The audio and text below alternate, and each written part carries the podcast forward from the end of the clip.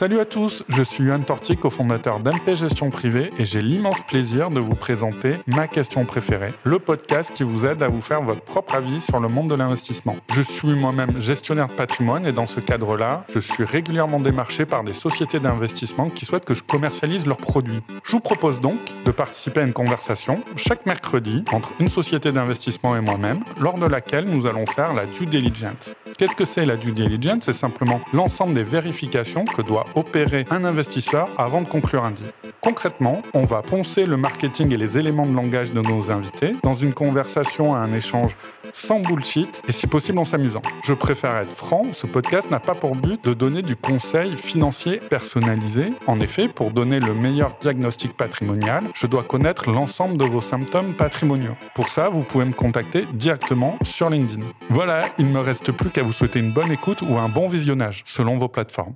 Salut à tous, je suis ravi d'accueillir pour ce nouvel épisode donc Charlie euh, Perrault, journaliste spécialisé euh, en fintech et crypto. Et vous allez retrouver euh, pour ce nouvel épisode un invité qu'on a vu dans le premier épisode, Stéphane Toulieu, DG d'Atimis Gestion. Merci beaucoup d'être là. Merci Johan. Merci. donc on va L'idée du podcast de cet épisode, c'est parler de la finance de demain, un petit peu des nouveaux modes d'investissement. Et est-ce que euh, on, va, on rentrer dans le vif des sujets, les SPAC, les fintech ou même la crypto va, va euh, révolutionner le monde de la finance de demain? Euh, c'est pas, c'est me tirer une balle dans le pied, mais euh, quid du métier de conseiller en investissement financier ou même en tant que, ça c'est pour Stéphane de gérant. Voilà, donc je vous propose, on commence par quoi Les SPAC? Allez. C'est parti. Euh, ben Charlie, je te propose, en tant que journaliste, de, de, nous parler un petit peu des SPAC et définir cette notion-là. Oui, oui c'est vrai que c'est un mot qui est apparu il y a allez, euh, peut-être un peu plus d'un an. Euh, vraiment, on a commencé à en voir beaucoup apparaître. Alors les SPAC, c'est alors c'est euh, Special euh, Purpose Acquisition Company, donc qui est en fait une sorte de, de coquille vide qui, qui, permet en fait à une société non cotée de, de, rentrer en bourse, une société privée, et de le faire de façon très rapide et moins chère. Donc c'est beaucoup plus intéressant, en tout cas en majorité pour les startups, de passer par ce, ce mode de, de financement plutôt que faire une entrée en bourse, une IPO euh, assez classique, d'où le fait voilà, qu'on en entend beaucoup parler euh, ces derniers temps. Et ça permet aussi, voilà, vous avez des, ce qu'on appelle des, sponsors donc qui, qui, sont là, ils sont plusieurs, c'est des gens qui sont très reconnus dans, dans le monde souvent de, l'investissement et qui s'occupent de, de chercher en fait euh, des entreprises dans lesquelles ils, voilà, ils vont racheter ou alors ils vont fusionner ce SPAC voilà, pour les faire rentrer en bourse. Voilà. Donc, on appelle ça souvent des blank check compagnies. Voilà. on, on, va revenir cette, sur, cette notion. Stéphane, tu veux, tu veux ajouter quelque chose? Vous n'avez pas dit chèque en blanc Chèque en blanc, c'est vrai. Il y a un petit jeu là. J'oublie camarade. Effectivement, qu'il y a une petite règle. Donc les auditeurs, là, c'est le quatrième ou cinquième épisode, vont avoir l'habitude. Euh, effectivement, on n'aime pas trop les anglicismes dans ma question préférée. Donc, euh, dès qu'il y a un anglicisme, il y a une petite musique qui se déclenche qui veut dire que l'auteur paiera un euro et à la fin de, du douzième épisode de la saison, on va comptabiliser tout ça et on fera gagner à un auditeur la possibilité de, financer l'association de son choix. J'ai déjà perdu euh, des points. non, non, ce que j'ai dénoncé, hein, la dénonciation compte pas. Mais apparemment, Aldric, qui s'occupe du son, a, mis ses moufles aujourd'hui, donc c'est bien. T'es un petit peu à l'abri. Donc oui, revenons sur sur les SPAC, Le point de vue sur les SPAC, bah, c'est un outil qui existe depuis assez longtemps en fait, depuis les années 90. Mm. Donc euh, euh, ça a été plus discret. Alors ça a accéléré l'année dernière avec des grands dossiers aux États-Unis comme. Euh, alors il y a en France, il y a eu Media One qui était un, grand succès, mais il y a il y a aussi aux États-Unis DraftKings. Virgin Galactics ou Nicolas, qui, est, qui, a été introduit en bourse. Ça fait beaucoup de bruit et puis il y a une énorme accélération de, des SPAC cette année, puisqu'il y, a 100 milliards de dollars à peu près qui ont été levés depuis le début de l'année, 2 milliards en Europe, donc il y a un, déséquilibre entre les US et l'Europe. Avec, euh, c'est devenu très grand public parce que c'est des opérations spectaculaires. Il y a même euh, la, SEC aux États-Unis, c'est un peu euh, agacé du fait qu'il y ait des célébrités qui, qui, qui sont on peut dire sponsor, on a le droit de dire sponsor, hein, en tout cas qui, qui parraine, les qui parrainent mmh, euh, les SPACs. Donc il y, a, Shaquille O'Neal par exemple, Serena Williams. Donc la, la, la, la, SEC a commencé à dire c'est pas parce qu'il y a une célébrité que ça vous allez forcément gagner de l'argent. Euh, ceci étant dit, il y, a, il y, a, du bon et du mauvais. Il y a une grosse spéculation, comme on a un petit peu partout. Si tout à l'heure on parle des cryptos, on va, on va voir qu'il y, y, y, a de la spéculation. Mmh. Mais moi, j'adhère totalement. Je vois un rectus du côté de, de Charlie sur les, sur les cryptos. On, on va, pas, on, verra. On, va revenir. Mais ce qui est sûr, c'est que c'est un, avant tout, il faut penser que c'est un outil. Et donc, c'est pas une solution pour gagner à tous les coups. C'est un outil qui est pratique des deux côtés. Hein. C'est aussi pratique pour l'investisseur pour rentrer sur du non-côté en passant par la sécurité du côté. Il euh, y, a, y, a, un problème qui est un accélérateur, c'est que il y a un temps limité pour, faire la, pour, pour trouver une cible. ce qui fait qu'en fait, il y a des dingues de banques d'investissement qui appellent tout le non-côté actuellement et pour dire euh, on a une solution, on va vous introduire en bourse. Mmh. Donc c'est là qu'il faut faire attention. Et puis après, il y a des super dossiers qui viennent en SPAC. Enfin, Virgin Galactique, chacun a son, son, point de vue. Mais là, par exemple, la semaine dernière, il y a une société qui s'appelle Sophie qui est rentrée en, en bourse. Moi, j'ai eu l'occasion de, de, voir lors d'une conférence aux États-Unis Anthony Noto, qui, qui, qui était le, à l'époque qui était CEO de Twitter, qui était le type mmh. sérieux à côté de Dorsey qui répondait aux, questions des investisseurs pendant que l'autre était très perché. Et, euh, et la, boîte est super, c'est une boîte très Gen Z, enfin, sur, pour le financement euh, des jeunes, notamment des étudiants, ça a commencé comme ça. Voilà un super beau dossier qui a été introduit beaucoup plus rapidement que prévu. Et, pour moi, c'est une opportunité d'investissement qu'on n'aurait peut-être pas eu ou qu'on aurait mis sans doute beaucoup plus de temps euh, sur une introduction euh, classique avec toutes les contraintes réglementaires. Oui, et je vais me faire l'avocat du diable, du coup, sur les.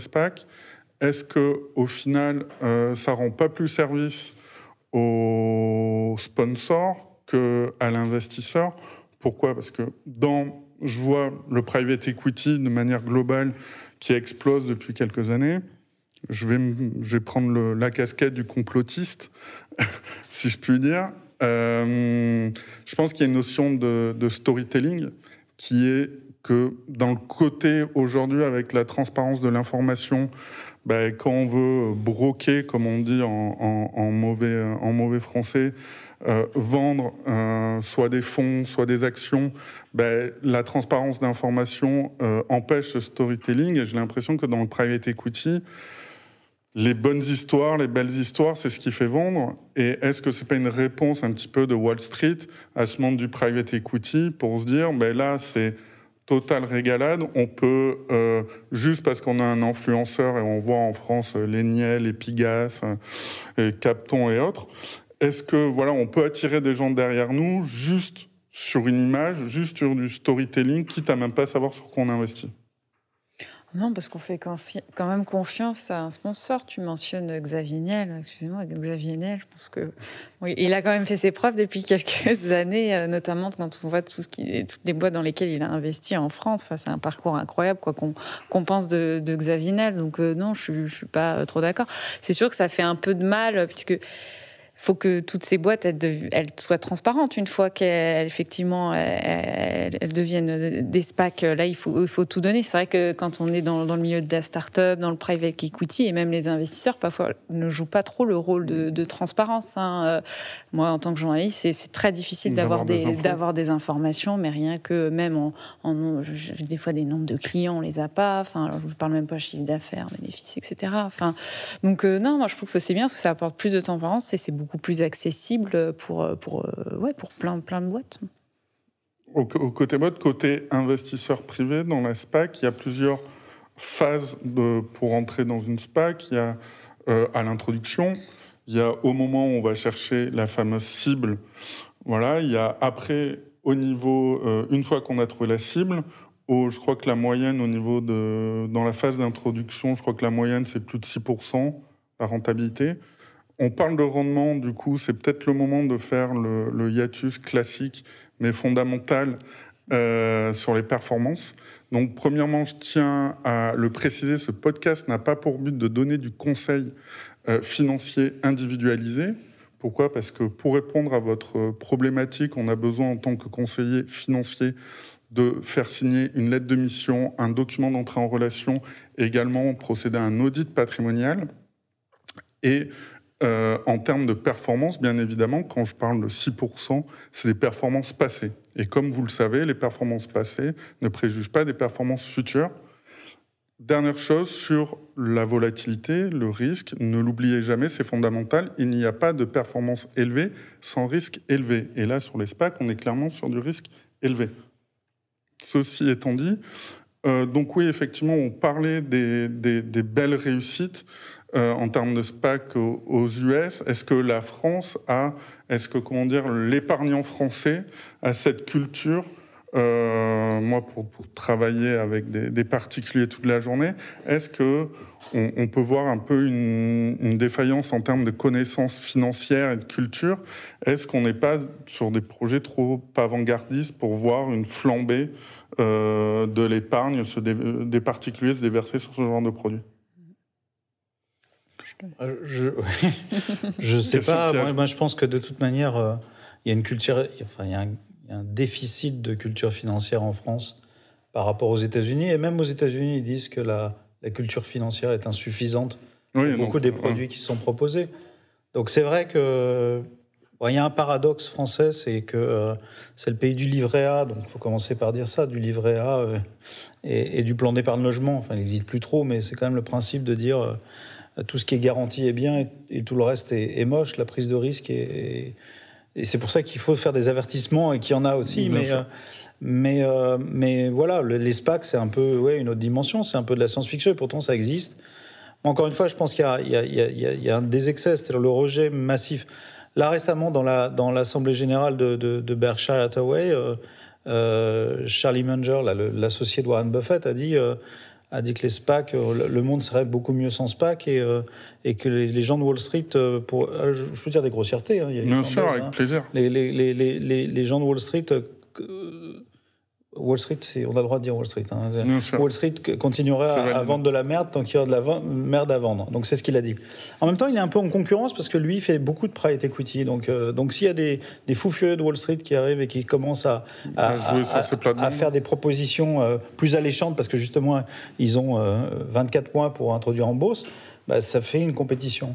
Bon, ça c'est un excès de. Mais il y a cette facilité, cette simplicité. Euh, cette capacité aussi en storytelling à, raconter, bah, nous on va sur les médias, donc on, voit le type de cible qu'on veut avoir et ça permettrait d'avoir un produit relativement pur. Euh, oui, ça a son intérêt. Donc, moi, je pense que c'est entre les deux. Euh, après, ce qui est important, c'est qu'il y ait la transparence et que les gens sachent au moment où on va leur proposer l'opération où ils vont. Euh, sur le, thème du private equity, moi je trouve ça hyper intéressant, au sujet du private equity, parce que moi je travaille dans le côté. Donc, euh, actuellement, je vois les défilés de gens qui disent venez dans le private equity parce que vous gagnerez à tous les coups, c'est formidable. Ça m'amuse beaucoup, ça fait penser à 10 ans les gens du FCPI qui disaient venez dans le FCPI, c'est formidable, vous aurez un, un avantage fiscal 25%, euh, etc. Et puis à la fin, euh, il y a des prorogations. Il y en capital. Et puis à la fin, euh, on, récupère 10% de ce qu'on a mis au début. Et euh, j'ai eu l'occasion, il y a quelques années de ça, de faire une formation dans une, à Harvard en Private Equity Venture Capital, et où les gars expliquaient qu'en fait, il n'y avait que 5% de l'ensemble du monde du private equity qui avait de la performance, qui faisait l'ensemble de la performance de toute la population private equity. Et donc, donc on vous vend le storytelling comme il n'y a pas de VL quotidienne, contrairement à notre métier. On vous dit c'est formidable, vous êtes sur des belles histoires, c'est génial, mmh. on fait un peu de name dropping, etc. Il faut venir des stars, tout ça, il y a vraiment ce côté très marketing. Et puis à la fin, euh, à l'échéance, bah, on se rend compte peut-être qu'on n'était pas sur le bon support, mais entre comme la VL est faite euh, un peu, je ne vais, vais, pas contester toutes les VL, hein, bien sûr. Il y a des commissaires aux comptes qui font très bien le travail, etc. Mais c'est pas le même sujet. Donc il y a un sujet d'avertissement, de transparence qui est important pour les particuliers. Euh, c'est pas pour ça qu'il faut pas y aller. Hein. Euh, moi, je pense que la France, quand elle part dans, quand elle part dans l'univers des startups, quand elle crée des, des, des licornes, quand, euh, moi, quand je vais dans des, conférences aux États-Unis et que je vois plein de startups françaises, je suis hyper content. Il y en a qui critiquent, qui disent ah, est-ce que l'argent public euh, doit servir à aider des gens? La French Tech, c'est top, quoi, d'emmener des gens, de les montrer. Euh, il y a deux ans au CES, le deuxième pavillon, c'était la France. Bon, il y avait des trucs un peu contestables, mais c'était super positif. Et donc, je pense que c'est ça vers quoi on doit aller, c'est dire prenons plus de risques, mais à condition effectivement qu'on ait l'avertissement que tu viens de faire tout à l'heure, qui est très important, et qu'on sache où on met les pieds. Mm Vas-y. Non, mais je vais dire, même, de toute façon, les investisseurs peuvent se retirer euh, s'ils ne sont pas d'accord avec l'acquisition qui. Ah, sur le SPAC, ouais, oui, sur oui, le SPAC. Parce qu'on a parlé euh, un peu de pas non plus, euh, ouais. Ils peuvent décider après, dire, non, je ne suis pas d'accord euh, de- pour, pour cet investissement. Donc, euh, il y a quand même un pas, moins de risques quand même pour, pour Bien sûr. Non, non, mais effectivement, et je me- quand, quand on parle de chèque en blanc, est-ce que c'est pas une caricature? Parce qu'on connaît quand même le secteur d'activité du futur investissement, les tailles de boîtes sur lesquelles on va se positionner.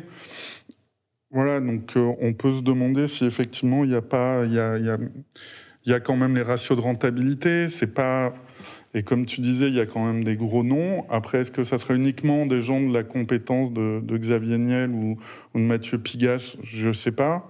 Est-ce qu'il n'y a pas des gens qui ont euh, planté euh, des sociétés de gestion qui vont se dire mais ça va être l'occasion? Et en- moi, pourquoi ça me paraît quoi Pourquoi je suis un peu euh, dubitatif sur, sur le SPAC C'est que ou la SPAC d'ailleurs, je ne sais pas comment on dit, mais euh, c'est que c'est antinomique avec la notion de transparence. Pourquoi? Parce que bien évidemment, ça a été créé pour euh, éviter la transparence et le problème réglementaire du côté. Et que on, on- voilà, on, on- a créé un petit peu un flou euh, pour éviter ces problèmes réglementaires. Donc j'imagine pas ces, ces, ces sponsors-là euh, jouer la totale transparence. Après, c'est peut-être un, un procès d'intention, mais euh, mais voilà, c'est pour ça qu'on est.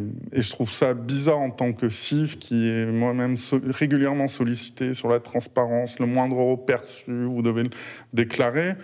Moi, ce que je vois, c'est. J'ai plus le chiffre en tête des commissions de, de JP Morgan ou. Voilà, je pense que ben, c'est un peu comme dans la rue vers l'or, cette histoire. C'est c'est les gens qui sont enrichis sont les vendeurs de pelles. Et je pense que ceux qui vont risquent de vraiment s'enrichir, c'est les sponsors et les banques DAF qui poussent parce que bon, ils ont une perte d'activité qu'aujourd'hui c'est quand même euh, c'est quand même Noël quoi. De toute façon, on aura la réponse d'ici allez, à peu près 12 mois, puisque voilà, on a eu un gros mouvement qui a commencé il y a 12 mois. Donc c'est à peu près ça. hein. Malheureusement, on n'a pas de boule de cristal, donc on va pas pouvoir dire ce que, ce que ça va donner euh, voilà, cette année. C'est compliqué. Bien sûr. Donc est-ce que il y a un SPAC ou une SPAC que vous conseillerez aux auditeurs de vraiment regarder, qui vous paraît vraiment intéressant, que ça soit, euh, on l'a compris, US ou euh, ou France? De toute façon, en France, il n'y en a pas 50. Je crois qu'il y a Euh, Tikeo. Il y en a. Le Tikeo qui, avec Financière Lagarche, qui monte un SPAC. Je suis pas sûr, j'ai peur de dire des bêtises, mais Accor. Et peut-être sur un SPAC aussi. Il y a plusieurs opérations. Il y en a plusieurs, on est, on mais- est pas mal sollicité. Mais après, il y a où- à, à quel moment on se positionne En fait, on reste sur des, solutions en fait euh, qui sont pas euh, d'appel public à l'épargne, donc c'est Mhm. particulier comme opération. Donc euh, il y a une certaine discrétion. C'est très difficile de recommander sur euh, sur ces sujets-là. Après, une fois Bien que la société Surtout est en qu'on bourse- qu'on- qu'on vient de dire qu'on ne faisait pas de Ouais. recommandations. ah ouais, de dire, Mais c'est euh, simplement allez voir de- un tel accord, c'est des gens sérieux, donc dans le domaine, c'est super. Ouais. En revanche, après, une fois que l'entreprise est cotée, euh, enfin, je parlais de Sophie tout à l'heure, euh, qui est, un, un super dossier pour moi. euh, bon, après, il y a des sujets de valorisation. Bah voilà, c'est pas parce que c'est passé par un SPAC pour être introduit en bourse qu'il y, a- il y a un problème. Quoi. Bien sûr. Moi, je que je, je dis toujours aux gens de regarder un peu là ce qui va se faire à la bourse d'Amsterdam, parce que c'est là en Europe où il y a quand même le plus de, de SPAC. euh, C'est euh, voilà euh, Amsterdam, un, un peu Milan, et puis Mm. bon Paris euh, en dernier, on va dire. Ouais, pour des raisons politiques, on, on voit que. Pour les réglementations fiscales, etc., qui sont intéressantes. C'est pas parce que c'est plus intéressant de lancer une SPAC que voilà en tant que tel. C'est pour pour le des raisons voilà juridiques et tout. Euh, mais non non, il y a une SPAC qui qui, qui alors c'est des rumeurs, mais enfin bon, ça, ça sent ça sent bon quand même euh, là-dessus. C'est euh, les- euh, Osborne qui est le patron d'un fonds britannique qui investit dans la tech qui s'appelle Edo Sophia, qui est très très discret, qui a investi notamment dans euh, N26 euh, qui a investi un peu dans Ant Group et aussi dans quelques fintech en France, donc Conto, Alma, dans le paiement plusieurs fois. Et, et il est en train de monter un SPAC à Amsterdam. Donc on imagine voilà, qu'il va, c'est sûr, ce sera une boîte dans la tech, peut-être dans la fintech, fort possible. Et il a déjà, c'est lui d'ailleurs qui est à l'origine du, SPAC Virgin Galactic dont on parlait tout à l'heure. C'était un SPAC Edo Sophia Social Capital. Social Capital qui a déjà fait aussi plusieurs SPAC. Le, son patron, dont le nom est difficilement prononçable, est très très connu dans, dans le milieu. Donc j'ai hâte de voir ce que ce qu'il va nous réserver parce que ça risque d'être quand même assez assez lourd vu. Euh, alors j'ai pas le mot en français, c'est embêtant. Le le passé euh, professionnel de, de, de Yann Osborne. D'accord. Tu veux dire son background en bon français. Voilà. Ça c'est pour la future association du, de l'auditeur. Euh, le pédigré, on peut dire son pédigré. C'est bien un pédigré, c'est français. Mm. Ah oui, oui, ok. Et donc, euh, on est d'accord que le sponsor peut se retirer une fois que et laisser le SPAC vivre sa vie. L'investisseur, les investisseurs. Oui. mais le sponsor, est-ce que le board, parce que on a parlé un peu de ce thème, il faudrait peut-être créer, faire un épisode sur ça. Sur maintenant, on a même des influenceurs sur les réseaux sociaux, sur la finance. On, va parler crypto, de gens qui sortent de je ne sais où et qui, qui arrivent à, driver beaucoup de monde derrière eux. Et euh, non, toujours pas driver. et, et euh, donc euh, oui, donc ces, ces influenceurs-là, c'est est-ce qu'il peut avoir un changement de board euh, de se dire, euh, puisque l'idée c'est de dire, grosso modo, euh, je fais confiance à Xavier Niel et objectivement, je pense qu'il faut peut-être mieux donner ses sous et j'aime tirer une balle que, que AMP Gestion Privée. Ouais, il a prouvé plus que moi dans le milieu des affaires, mais je suis beaucoup plus jeune. C'est qu'un début, hein Je suis beaucoup plus jeune, c'est pour ça.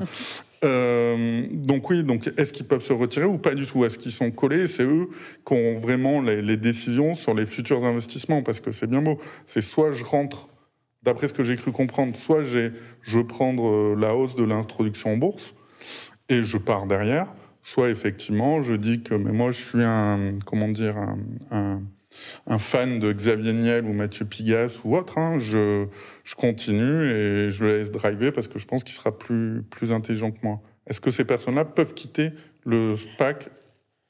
Le sponsor, j'ai pas encore vu de cas, en tout cas euh, récemment, euh, de sponsor. Bah, pareil, comme c'est très jeune, donc j'avoue que ça ne me dit rien qui puisse, euh, qui puisse partir. Après, Peut-être. Alors là, euh, j'ai un gros point d'interrogation. J'ai mal fait mes devoirs. Non, non, Pareil, ouais, pas... non, non, mais pas d'exemple en tête. C'est un cas extrême que, enfin, bon, qui n'est pas sorti. Mais justement, ça m'amène à, à, parler un petit peu de, de la newsletter qu'on est en train de mettre en place. On va adosser le podcast à une newsletter pour justement mettre du détail, du chiffre pour les gens qui souhaitent euh, euh, avoir un peu plus de données sur, sur les épisodes. Euh, pour finir sur les SPAC, effectivement, pour, pour, pour, dire ça aux auditeurs, et là aussi ça va, ça va me coûter un euro, mais on est sur ce qu'on appelle du build-up, mhm. c'est-à-dire que souvent c'est, c'est très utile pour aller acheter des, on va dire, des boîtes qui sont dans l'écosystème et pouvoir créer des synergies entre, entre sociétés, c'est bien ça? Alors, je suis pas sûre d'avoir compris, pardon. Non, c'est-à-dire que, grosso modo, le SPAC. Exactement. L'idée, c'est ah comme Media One. Exactement. Regrouper, ouais, un écosystème qui va faire. On va faire AB Production, etc. Ah, voilà, je ne sais pas, Airbus qui va racheter Explicit pour avoir des, des, des sièges. Moi, moi j'aimerais juste rappeler que c'est un outil. Quoi. Oui, un système qui permet de passer du privé mm. au public de façon plus facile. Et, euh, et, après, on peut tout faire. Ça, effectivement, si mm. Si l'objectif, c'est d'avoir une cible et de l'introduire en bourse, donc effectivement, il y a des données de base, on va plutôt cibler cette taille-là, ce type de rentabilité et, évidemment ce secteur d'activité, on fait ça. Si par contre, on peut se dire, je vais cibler plusieurs euh, dossiers pour amener finalement euh, en, côté un, groupe cohérent dans le domaine des médias pour Media One ou, ça peut être un dans tout autre secteur je crois que ce qui est important à retenir des SPAC sans essayer de chercher la vilaine petite bête, c'est que je pense que c'est un outil vraiment à disposition à la fois des investisseurs, à la fois aussi des émetteurs qui, eux, ont cette opportunité facile d'entrer en bourse. Et à partir de là, ce qui fait un petit peu peur, c'est cette espèce d'engouement, de cette furie de passer à, à 100 milliards tout d'un coup, quasiment de 0 à 100 en quelques mois, euh, euh, et avec des succès ou des non-succès, des trucs qui, qui, valent pas grand-chose. Et, non, parce que les cibles intéressantes, va falloir les trouver hein, quand on a, y a un tel volume. Bah, c'est un peu le sujet. Aujourd'hui, il y a énormément de liquidités, mais... Euh, mais la liquidité, elle est là euh, jusqu'au prochain crack. Quoi. Donc c'est peut-être ça qui est intéressant à, se dire. Est-ce que la, la, une des façons de vendre, c'est de dire euh, euh, dépêchez-vous, il n'y aura pas trop d'autres cibles, etc. Donc c'est super, donc les gens se précipitent, mais à n'importe quel prix, très souvent, et après il y a des, des convenus. Euh, et puis c'est pareil pour un émetteur. Si vous n'êtes pas prêt à aller en bourse, c'est pas la peine d'y aller parce qu'après la contrainte, elle est là. Donc il n'y a pas la contrainte pré-IPO euh, avec toutes ces espèces de, de mécaniques. Hein. On pourrait dire qu'il y a eu un challenger des, des SPAC, c'est d'être listé directement, introduit en bourse directement. mais, voilà, donc retenons, je crois que, c'est avant tout un outil. Et pour les investisseurs, euh, il faut savoir raison garder. Voilà. Le, sujet de base, c'est on arrive, on, vous raconte, on vous met des stars, euh, on vous donne plein de noms de banques d'affaires euh, prestigieux dont on a peut-être entendu parler ou lu un article dans les échos. Et à la fin, il faut faire attention à la nature du business, à la réputation des gens qui montent le truc, au pédigré des gens qui viennent présenter effectivement de l'équipe. Euh, voilà, mais raison gardée. Et, euh, et aujourd'hui, il y a tellement de choses qui s'envolent et d'ailleurs qui retombent très vite que bon. Euh, mais ça, c'est ton métier, Johan, hein, c'est de, de, de, de, conseiller pour le mieux, mais à nous aussi, autres professionnels, de faire attention en disant que bah, les armes ne montent pas jusqu'au ciel. et c'est, encore une fois, c'est un outil et, et, et, pas forcément une espèce de tremplin vers la fortune à tous les coups sur toute opération. Bien sûr. Et sur, sur ces classes d'actifs-là, je, vais faire un amalgame un peu grossier, mais que ce soit les, les, les, les startups en early stage ou, ou, même, ou même la crypto, on va. Euh, moi, je, je, vois de plus en plus des jeunes prospects ou des jeunes clients qui souhaitent avoir un côté un peu euh, rêve dans leur investissement, c'est dire, dire, moi aujourd'hui, je dis bon, ben on va faire, euh, je sais pas, un contrat d'assurance vie dans lequel on va mettre euh, un peu d'actions, un peu de d'immobilier et un peu de fonds euros pour maîtriser la volatilité. Ça les enchante pas ce qu'ils veulent, c'est faire du x4, du x5 et pour avoir quelque chose qui va vraiment dynamiser, on a un rapport, on en discutait hors, euh, hors épisode, on a un rapport au risque qui, sur les nouvelles générations, et dans le premier épisode, on a suffisamment parlé des millénials et des, et des Gen Z, pour, pour voilà, c'est ça, c'est qu'il y a un rapport au risque et que moi, en tant que CGP, je vois des gens, c'est des produits de plus en plus euh, techniques, parce que là, on marche un petit peu sur des œufs. Quand on parle sur des SPAC, il y a très peu de, de vraiment de connaisseurs et des gens euh, établis sur ce sujet. Donc voilà, donc pour les auditeurs, faites-vous votre propre opinion. Euh, on peut en discuter avec grand plaisir. Euh, il y a une règle importante, hein, c'est quand votre coiffeur commence à vous en parler, c'est le moment de plus en acheter. C'est pas mal. Exactement. voilà. Est-ce qu'on peut... Rien contre les coiffeurs. Hein, non, non, mais est-ce qu'on peut mettre ma question préférée Ou votre taxi. Ce niveau-là ou pas, je sais pas. Ok, est-ce qu'on passe au fintech Aujourd'hui, l'idée, Charlie, donc toi, c'est vraiment ton domaine de prédilection. Aujourd'hui, bon, on, connaît les ledgers, les contos, voilà, toutes ces belles success stories euh, françaises. Aujourd'hui, est-ce que tu vois des, des, des fintechs qui vont vraiment révolutionner euh, euh, la finance de demain? Oui, bah, il y en a beaucoup. des petits chouchous Il y en a beaucoup parce qu'il y en a, j'en ai recensé à peu près plus de 600 euh, en France, donc euh, et j'en connais énormément parmi ces 600. c'est difficile de, de savoir. Je, je, veux pas que tu te fâches avec euh, avec certains. Oh non, c'est pas très grave au pire. mais non, non, il y a c'est difficile. Oui, j'ai forcément, euh, il y a des boîtes où voilà, j'ai plus de certitude, mais aussi c'est parce qu'elles sont dans un stade plus avancé, forcément. Aujourd'hui, j'ai parlé tout à l'heure un peu d'Alma, qui fait du paiement plusieurs fois, paiement différé, et là qui a réussi d'ailleurs à avoir des agréments qui, vont lui, permettre de faire du, paiement, enfin même c'est du crédit en 10, 10 12, 24 mois, euh, et qui est super parce qu'il vient, il vient fournir du paiement plusieurs fois aux petits et euh, moyens marchands. Parce qu'avant, c'est vrai que c'était euh, que les grandes enseignes qui pouvaient avoir ce genre de produit. Et il est arrivé sur le marché avec une solution évidemment super simple, puisque le patron, c'est euh, un ancien de Stripe. Donc, quand on est connaît un petit peu Stripe, voilà. et donc super expérience utilisateur et enfin il délivre très vite. Enfin c'est quelqu'un un peu voilà de, très intelligent sur sur plein de choses et, et sa boîte vraiment cartonne depuis elle a un peu plus de deux ans. Enfin c'est énorme le, chemin qu'il a parcouru et moi je, je, crois beaucoup à ce à ce modèle même si et puis en plus c'est bien parce qu'il est parti sur les petits marchands mais petit à petit, quand même, maintenant, le, modèle est bien rodé. Il, va, il commence à attaquer des grandes enseignes et à grignoter des parts de marché aux acteurs traditionnels que sont euh, euh, Banque Casino aujourd'hui qui s'appelle Floa, CTLM, euh, enfin, tous ces gens-là. Donc, donc c'est, hyper intéressant. Je, là, je crois beaucoup à cette boîte. Personnellement. Et après, peut-être à des boîtes dont on parle un petit peu moins, parce que c'est vrai qu'on parle beaucoup des, des, des, boîtes en général, et, surtout des fintechs, parce que c'est, elles qui lèvent énormément d'argent en ce moment. Et il y en a qui l'envent beaucoup moins, mais qui sont très, très, très, très doués. Et je pense notamment à euh, Algoan. Euh, qui est pas très très connu effectivement parce qu'elle lève pas des millions, mais euh, ils font alors c'est vraiment de la niche, mais ils font du scoring de crédit mmh. pour plein plein d'établissements financiers traditionnels. Et ils sont débrouillés, c'est des ingénieurs qui ont monté ça, donc ils ont une techno hyper, hyper, euh, enfin, hyper solide.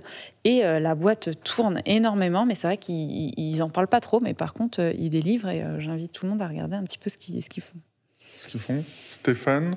Est-ce qu'on peut faire, est-ce qu'on peut... Je connais rien. Ah, ah, non, mais simplement plus sur la tech et les, valeurs que toi, tu dois suivre en tant que gérant. En, côté, il y, a le, il y a le pendant, puisqu'il y a... Alors, deux pièces, Buy Now, Pay Later, c'est le concept qui vient d'être cité. Bah, le paiement fractionné en bon ça, français. paiement fractionné, voilà. Parce que nous, on a, on a eu Affirm, on est sorti. Euh, on a Afterpay, qui sont dans le côté. Euh, on a PayPal, qui est, super, quoi. PayPal est propriétaire de Venmo pour la cagnotte. Euh, Litchi aussi, ici, ou Lydia. Donc, nous, dans le côté, on a plutôt des, sociétés ouais, américaine qui, qui, cartonne parce que bah, le, digital est, en train de tout prendre.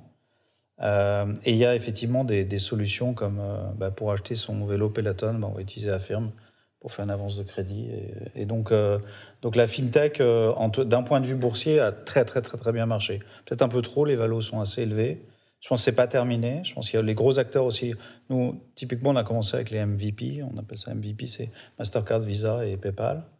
Euh, on a Square aussi, qui est une boîte absolument fantastique. Ça, peut faire un mm. bridge sur la crypto. Ils mm-hmm. acceptent de la crypto, PayPal aussi, mais Square, qui est l'autre société de Jack Dorsey. Dorsey, il est intéressant mm. parce qu'il a Twitter et Square. Il est patron de deux boîtes. Euh, de, fantastique. Mm. Et euh, donc on a Square, ouais. Alors Square, moi je l'avais découvert aux États-Unis parce que c'est une histoire. T'aimes bien les histoires comme ça Exactement. J'étais à, à, à South by C'est pour ça que j'adore les, les déjeuners chez Atimis Gestion, parce qu'il y a plein d'histoires. Donc je suis allé, c'était il, y a, il y a 7 ans, bah, c'est là que j'ai découvert le mot millennial d'ailleurs, à South by Southwest, qui est une enfin, j'invite tout le monde à y aller. Vous y êtes allé peut-être euh, Non, oui, à Austin. L'année prochaine. Euh, là pour l'instant c'est fermé. non, il faut y aller, c'est super. Donc il y a des 40 000 personnes qui viennent pour parler d'innovation.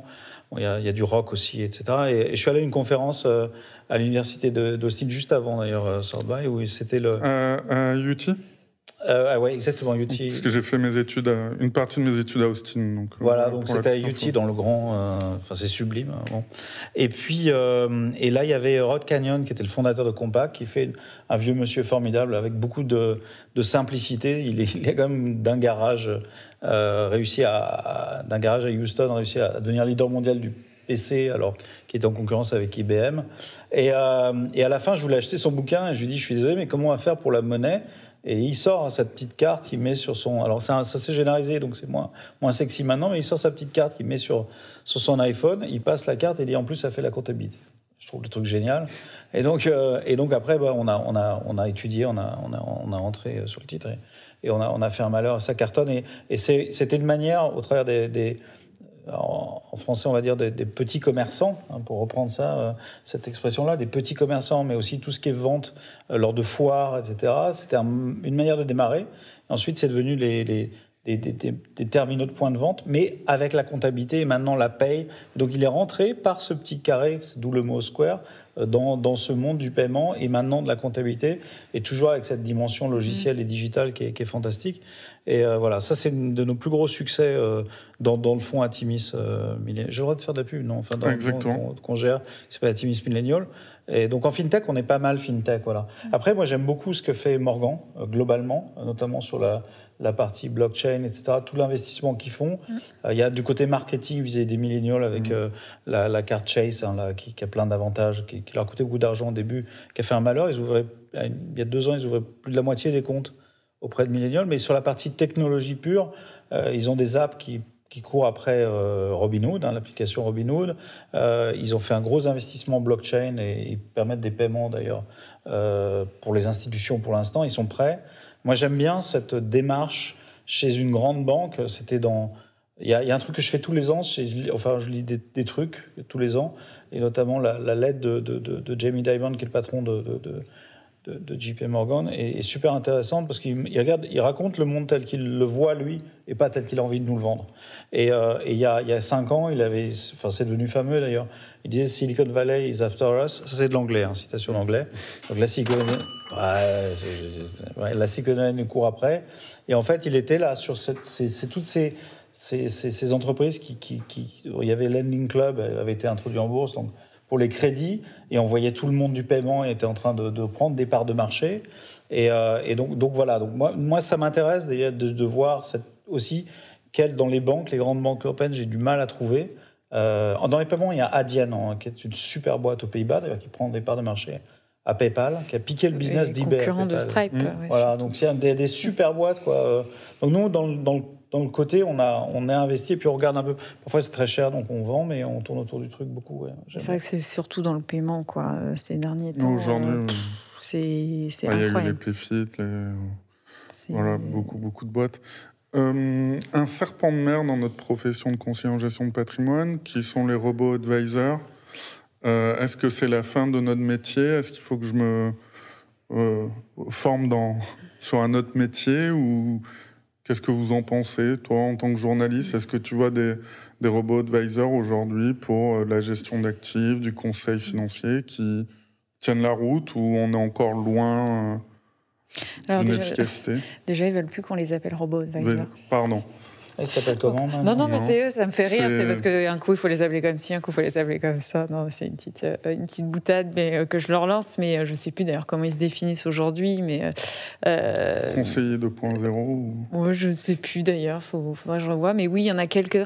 Franchement, ça a pas, ça a pas, je trouve que ça n'a pas pris en France. Moi qui suis la FinTech depuis bientôt 5 ans, je les connaissais déjà. Les, donc, on connaissait WeSave, YoMoney, mmh. Nalo, en gros. il y en a d'autres c'est tout, tout récent Oui, c'est un peu plus récent. Bon, pas si récent que ça au final, mais euh, c'est toujours pareil. Ça dépend quand on, commence à communiquer, en fait. Bien sûr. Après, je, moi, je connais pas trop les modèles. Je suis pour, pour, les auditeurs et parler un peu plus de mon métier, j'ai la, meilleure comparaison, c'est la restauration. Je pense que aujourd'hui, dans la restauration, on va trouver des, des grandes chaînes voilà, bon, ça, en gestion privée, on, va les trouver. On va trouver des très très belles maisons. C'est les, c'est les JP Morgan, les Pictet qui vont peut-être être des, restaurateurs trois étoiles.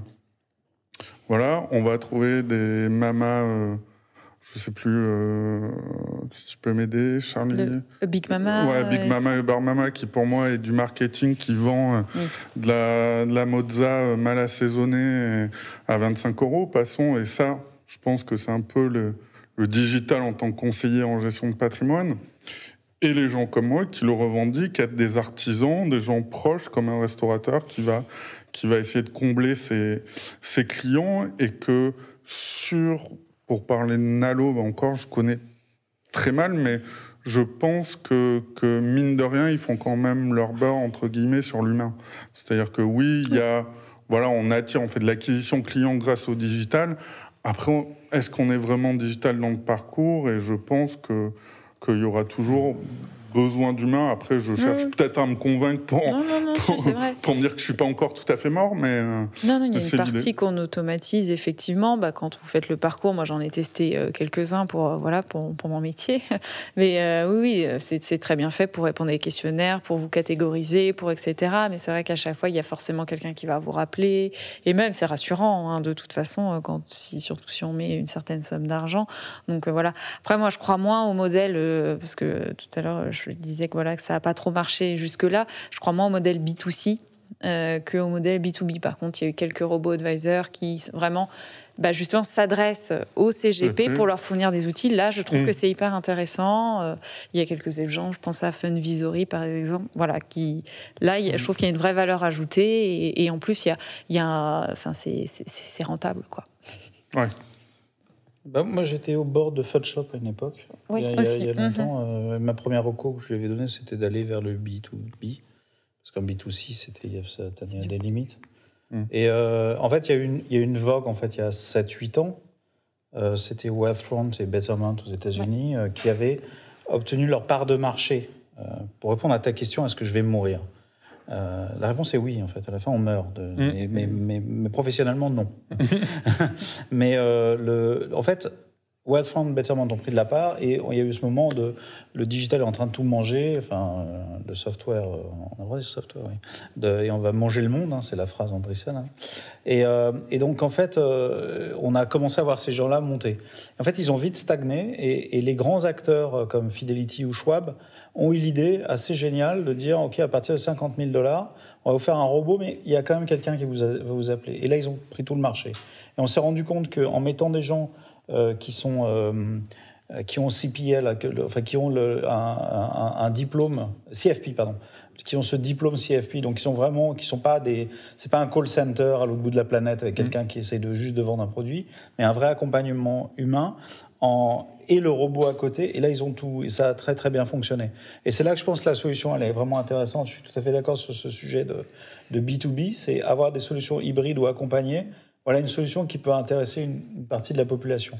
Mais euh, c'est vrai que le, robot qui doit, tout détruire, euh, il y a 6-7 ans, il y avait deux, trois acteurs un peu arrogants là, qui nous traitaient, nous, les, vieux barbus de, de ringards, et qui nous disaient qu'on était finis. Euh, ces gens-là, ils ne sont plus dans, le business, hein, ils ont disparu.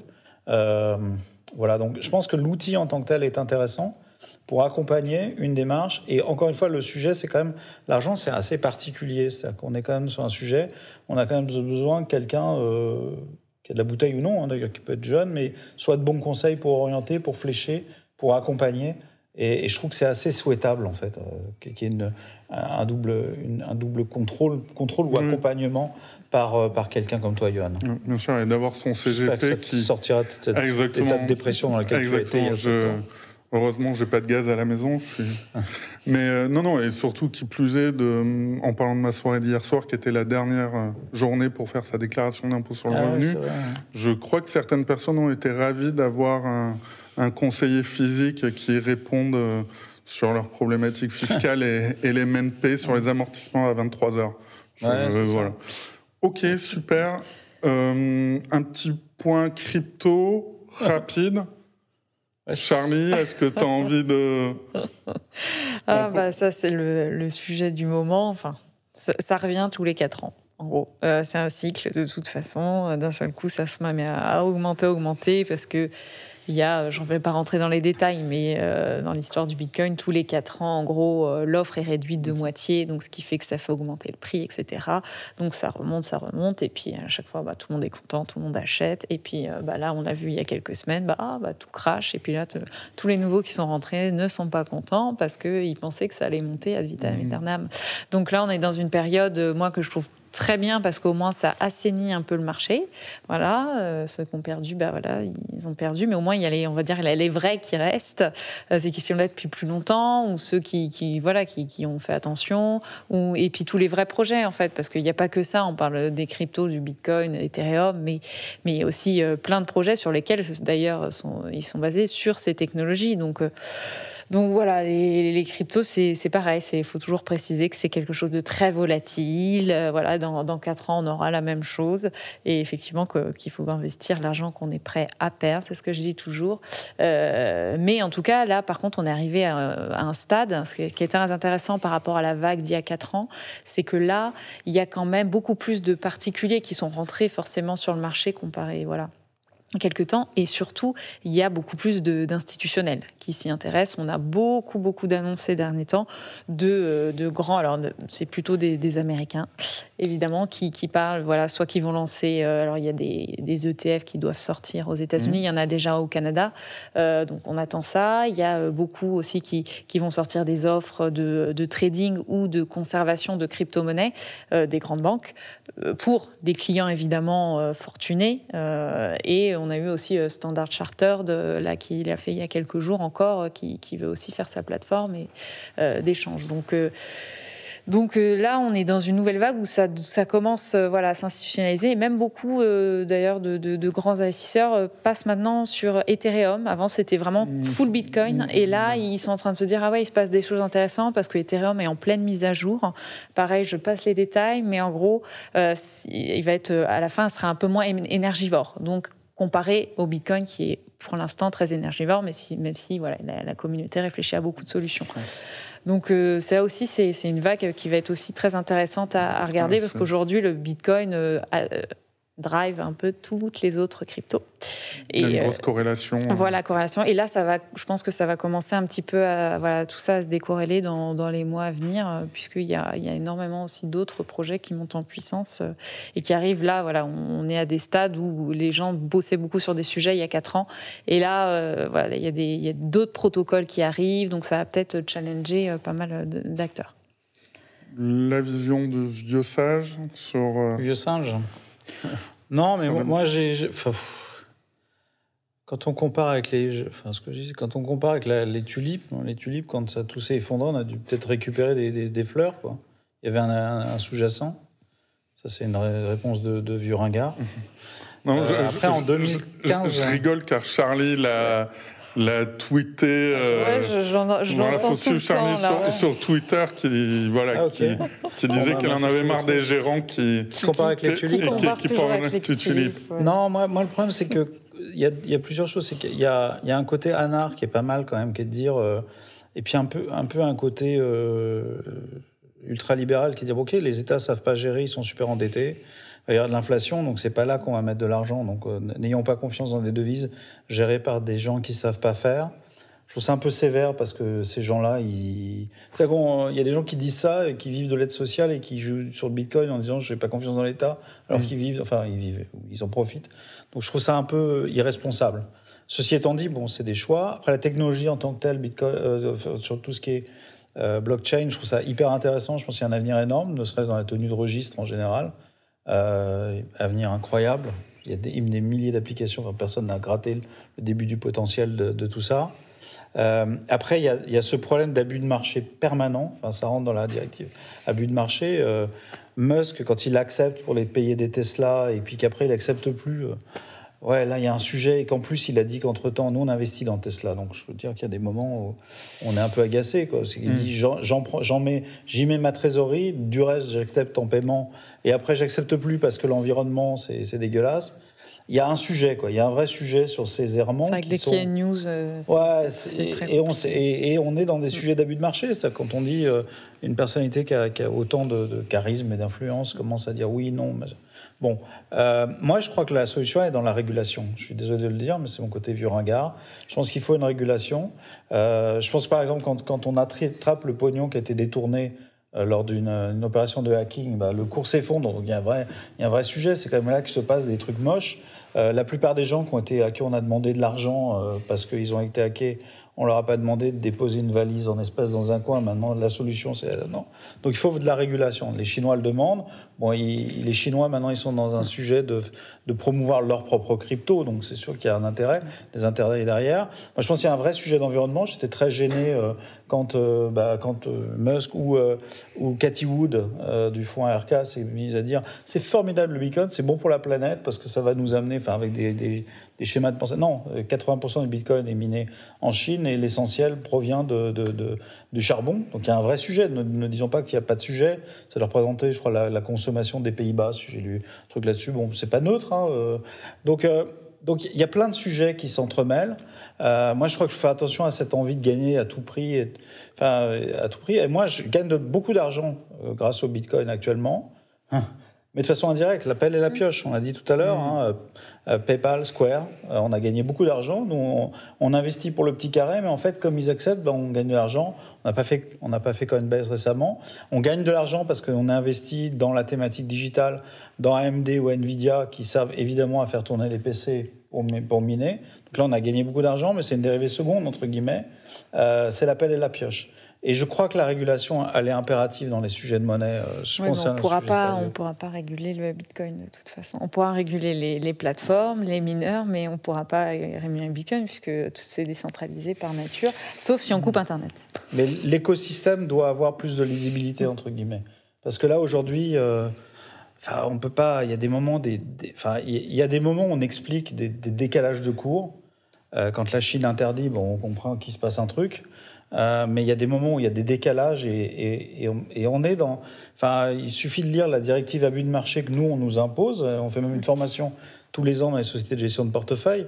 On rentre directement là-dedans. Alors avec des sujets qui, des intervenants divers et variés il y a des acteurs euh, qui sont maintenant en France. On est quand même, on a un cadre un des plus, un cadre réglementaire des plus stricts au monde, puisqu'aujourd'hui, il faut avoir le tampon de l'AMF ACPR pour pouvoir vendre des cryptos. Donc vous avez des acteurs. Aujourd'hui, il y en a une dizaine en France qui, qui sont, euh, voilà, qui ont un enregistrement AMF, donc ils peuvent pas faire n'importe quoi. Après, c'est vraiment le cas de la France. Euh, mm. Et est-ce que ce sera d'ailleurs bénéfique pour la concurrence? Je ne suis pas sûre.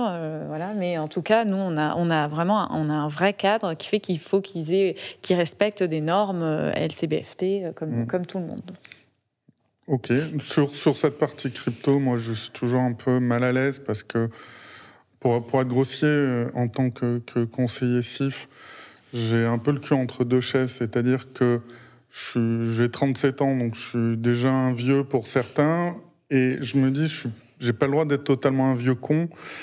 Donc parfois, je vois des gens, notamment des gérants, qui sont totalement contre et je me demande, est-ce que c'est des gens qui se disent, ben, on va me piquer mon business, donc euh, est-ce qu'ils sont vraiment objectifs? Et d'un autre côté, je me dis, est-ce que le, la crypto est pas une nouvelle classe d'actifs qu'un conseiller en gestion de patrimoine doit être amené à travailler, donc avec des, avec des professionnels spécialisés, mais en tant que, que médecin généraliste du patrimoine, c'est au moins travailler sur cette nouvelle classe d'actifs ou est-ce que ça va être simplement un effet de mode et que le problème, faut, faut le dire franchement, c'est que nous, si on commence à amener des clients sur ça et qu'il y a des grosses pertes, euh, le client oublie tout le temps euh, les gains que le CGP lui, lui a fait gagner.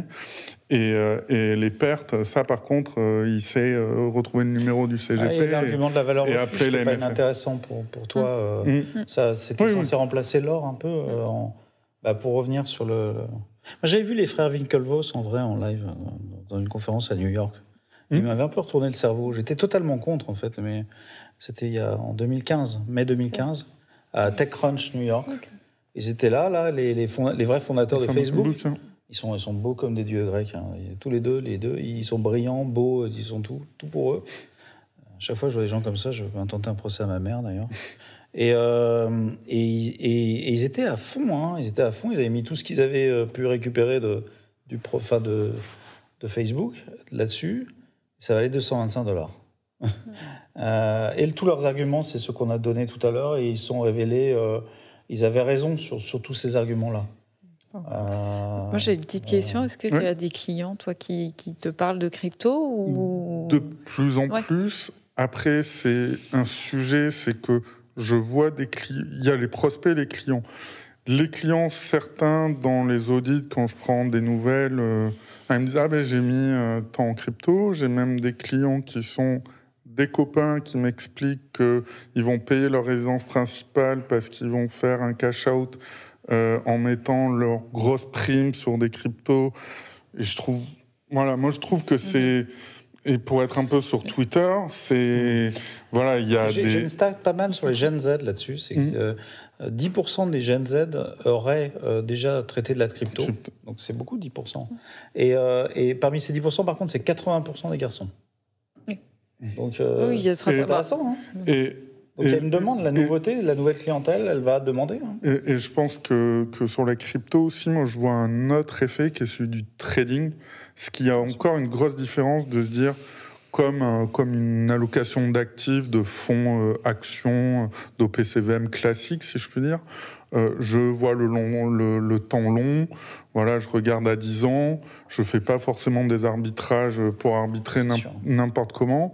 Là, c'est pareil, donc le, le holding ou voilà, garder sa, garder sa crypto, c'est important. Les choses qui, les personnes qui me font très peur, c'est euh, ceux qui font du date, euh, du date trading et qui, en plus, prennent du levier. Euh, Ah, c'est pas possible. et, et effectivement, et ça, moi, je. je- je- Mais les intermédiaires, c'est une façon aussi de gagner. hein. Coinbase ou, ou Square, c'est des bonnes manières aussi de gagner à tous les Mmh. coups. mais de jouer l'appel à la pioche. Et, Je et- trouve. et j'ai l'impression, quand on regarde un peu le, le profil sociologique de ces gens-là, je pense que c'est des jeunes Mhm. qui n'ont pas forcément des. C'est normal qu'on débute des fonds euh, importants et que, et que parfois j'entends des gens qui disent bah, c'est un moyen de me payer mes études Ouais, euh, c'est pas possible. et, et que. Ouais, et- mais ça et- revient tout le temps, ça. ça et- de et- quel que soit, c'était et il y a des en influenceurs. 99. Mm. C'est toujours comme ça. Il y en a, on a toujours des vagues comme ça. de- Hum, Moi, moi- moi, j'ai l'impression de reconnaître les mêmes qui me parlaient de trading d'actions binaires Mhm. il y a quelques années et, qui, et, que, et que je trouve que l'AMF est, est relativement présente ou pour embêter les, les, la CNCGP et autres Anacofi qui, nous mettent la pression sur le réglementaire. Mais là, sur Twitter, il y a des gens qui, donnent du conseil qui, c'est voilà, c'est la jungle. Et c'est pour ça que moi, je suis quand même très, très. euh, voilà, aujourd'hui, je m'interroge si effectivement c'est une classe d'actifs qu'un qu'un conseiller en gestion de patrimoine doit, doit travailler ou pas. Ok, on arrive euh, à la fin de cet épisode. La petite tradition, euh, quelques recommandations, à part de tout, vous pouvez recommander ce que vous voulez. Pas, pas business, pas boulot. C'est la seule obligation. Je te laisse Ok, en premier, bah, le temps bah, comme, comme j'ai parlé d'Austin. Ok Alors, ça- il y a le côté business, elle est à South by Southwest, c'est en mars. Sixth Street. C'est voilà, exactement la sixième rue. Excellent, il est bon, il est bon. Bah, j'ai, j'ai- j'ai eu, mes parents regardent, mais j'ai eu, j'ai eu fréquenté euh, à une époque, euh, lors de ma, Le- ma maîtrise ah oui, de bah, droit. Austin, ouais, donc là voilà, la sixième Voilà, rue. j'ai alors. connu quelques bars là-bas. On rentre dans le premier bar et il y a un musicien qui est exceptionnel. On se dit, oh, formidable, il est fort celui-là, c'est une future star. des- Et après, on va dans le second, il y a une fille qui est encore mieux. Le troisième, le groupe est extraordinaire, encore mieux. Et là, on est à la sixième rue. Et il faut absolument aller, parce que les Français qui vont là-bas, euh, ils renaclent à y aller, euh, à aller au rodéo. Parce qu'à ce moment-là, il y a un rodéo avec parfois un, un concert juste avant. Alors, il y a des noms de, de- qu'on ne connaît pas. Moi, j'ai vu Willie Nelson, par exemple. D'ailleurs, qui avait comme guitariste invité Johnny Depp à l'époque. Mm. Et donc, et l'ambiance du rodéo, c'est génial. On, on rentre là-dedans. On est quasiment le seul à avoir ni Santiago, ni chapeau de cow-boy ou casquette de trucker. Euh, et l'ambiance est extraordinaire. C'est pas mal, ça, c'est ce que tu fais, non business. Hein. Exactement, c'est une ville que, que j'adore et j'ai, un Et- côté sentimental. Et attention, euh, si on s'achète une paire de bottes, comme je l'ai fait, on risque de dormir le soir avec si on n'arrive pas à les retirer. Ouais, Donc, faut bien essayer de les. C'est pas mal, ça. Exactement. Conseil hors business. Euh, euh, c'est très sympa de se balader avec des bottes, parce que notamment pour les rodéos, et pas se sentir totalement euh, à l'ouest, Mhm. pour le coup. Et, euh, et- mais attention pour les retirer. Voilà, moi, pour, pour raconter un petit peu, donc j'y étais en 2008, euh, année de l'élection, première élection d'Obama. Donc il est venu nous, nous saluer en classe.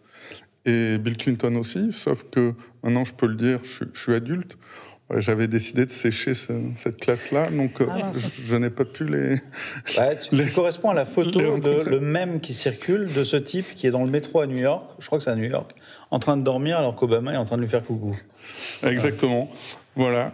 Charlie, ta Rocco euh, Marocco, ça y est, j'ai réfléchi. Euh, non, non, je, parce que bon, là, on, enregistre au moment où toutes les terrasses sont ouvertes, tout ça, les restaurants. Donc, c'est vrai qu'on passe beaucoup de temps dehors euh, plutôt qu'à regarder des films ou des choses comme ça. Mais euh, non, non, moi, je pensais du coup, qu'est-ce que je voulais faire maintenant que tout est réouvert. Et je conseille d'aller, donc, je compte y aller ce week-end à l'Atelier des Lumières. Je sais pas si vous connaissez, c'est à Paris. Alors, je sais plus, 11e ou 20e.